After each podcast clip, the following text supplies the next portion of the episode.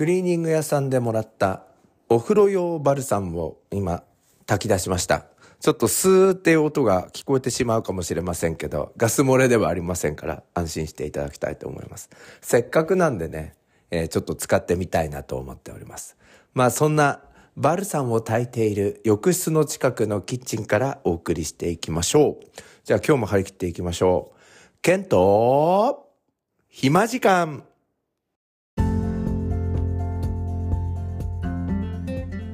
改めましてこんにちは。皆さんいかがお過ごしでしょうか？ケンと暇時間ナビゲーターのケンです。そうです。このバルさんなんですけどこの後4時間ぐらい、えー、お風呂締め切っておいてその後30分間換気扇を回して使えるようになるっていうことなんですけどどんな感じになるのかちょっと楽しみにしていきたいなと思います、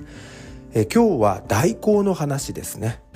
えー、皆さん代行ってご存知ですか？東京とか都心部に住んでいる方は代行って何？とか使ったことないよっていう人いると思うんですけれども代行とはですねこの居酒屋とかに迎えに来てくれる車なんですよ。だいたいあの軽の小さい車で2人で迎えに来てくれるんですけど二種面を持っている方がえー、私の車を運転して私は助手席に乗ってそしてその運転手が、えー、自宅まで送ってくれたらばその運転手さんは売買するわけなんですけれども自分家の家から帰る手段がなくなってしまうから後ろから小さい車がついてくるっていうこういう仕組みなんですよね。でタクシーよりも料金が安いみたいでまあいろんなところうちの近所はこう車社会の地域ですのでポイントカードがあったり1,000円割引がついていたりとか、まあ、かなりの方が使っているっていう感じなんですよね。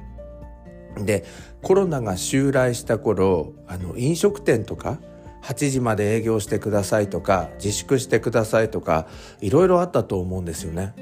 あの頃筑波の研究学園の駅の前はもう代行が待っている代行でこうずっと列が続いていたっていう頃があったんですよね。で運転手さんに聞くとあの頃はひどかったって言うんですよね。ずっと待っててもお客さんが来なくてで来たと思ってもすぐ近くまでみたいな感じであのかなり儲からなかったあの時期があったみたいなんです。で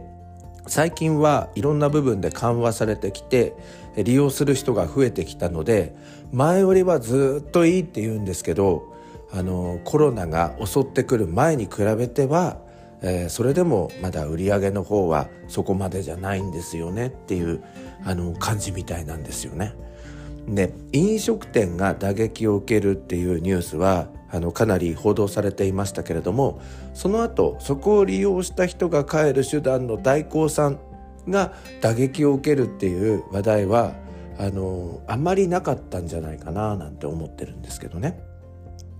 この間あの利用した代行さんはですねあの最後その軽の小さい車うちの門に激突してしまいましてでなんかその日入ったばかりのそのアシスタントの運転手さんだったみたいなんですけどバックして門を出ようと思ったらもう全然なんかその門をくぐるところからずれたところをずっとバックしていて門に正面衝突をバックでしてしまうバック衝突って言うんでしょうかね なんかしてしまってでもゆるゆると走っていたんですけど今の車ってちょっと衝撃があるとクシャってこうなるんですよね。だからすごい音したんですよ。クシャクシャクシャ、カヤンみたいな。でも、門は全然大丈夫で、で、その代行の車は、あの、後ろの、まあ、テールランプの赤いところが、まあ、欠けたぐらいで、あの、終わって、まあ、ちょっとそこだけ代行さんは直さないといけないと思うんですけど、うちの門は全然大丈夫だったっていう感じですよね。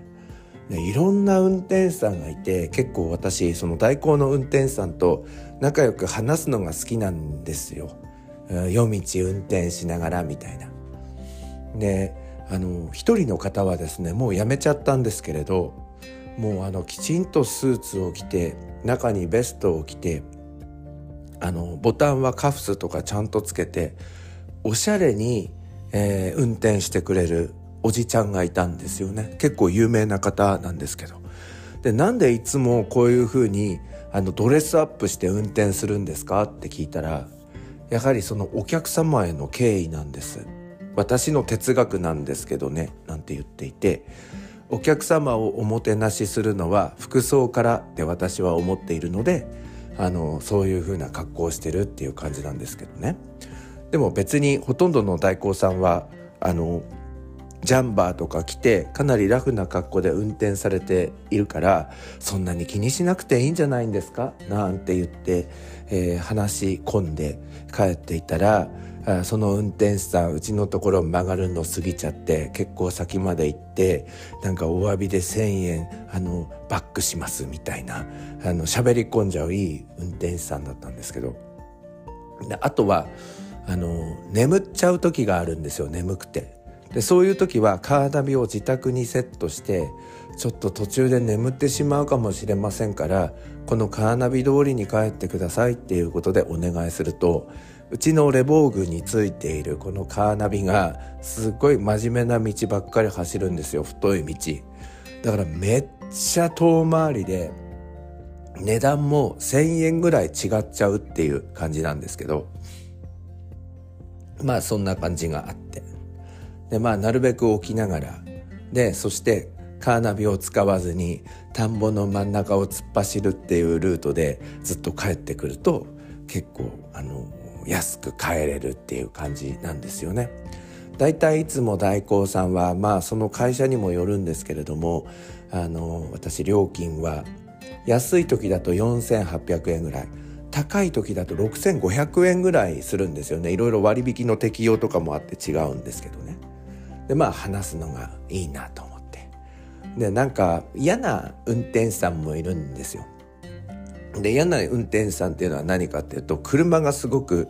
あの詳しい人でこの自分のレボーグの車のあの良さとかあの性能とかも言ってくれるんですけどなんかだんだんデメリットとかも言ってきて下が硬いでしょ。だからこれは街乗りにはあの向かないと思うんです。でって感じじゃないですか。愛車をなんかディスられてるみたいな感じなんで。だから黙って聞いてるんですけどずっと解説してるんですよ。でそうすると 次はお客さんねレボーグ乗っちゃったらね他の国産車ねなかなかあの選ぶ場合あの乗っても満足しないからねもう外車乗った方がいいですよって言って外車を勧められたりしてえー、なんか外車買った方がいいですよ。700万円ぐらいするんですけどあのローンで買えますからははははははみたいな。でって感じじゃないですか。だからそういう時は結構こう黙り込んでしまうみたいな感じだったんですけどね。で結構昔なんですけどやっぱりもう1 5 6年経っても忘れられない代行の運転手さんがいてでかなり私もう眠くてもう今にも眠りそうっていうような状況の中で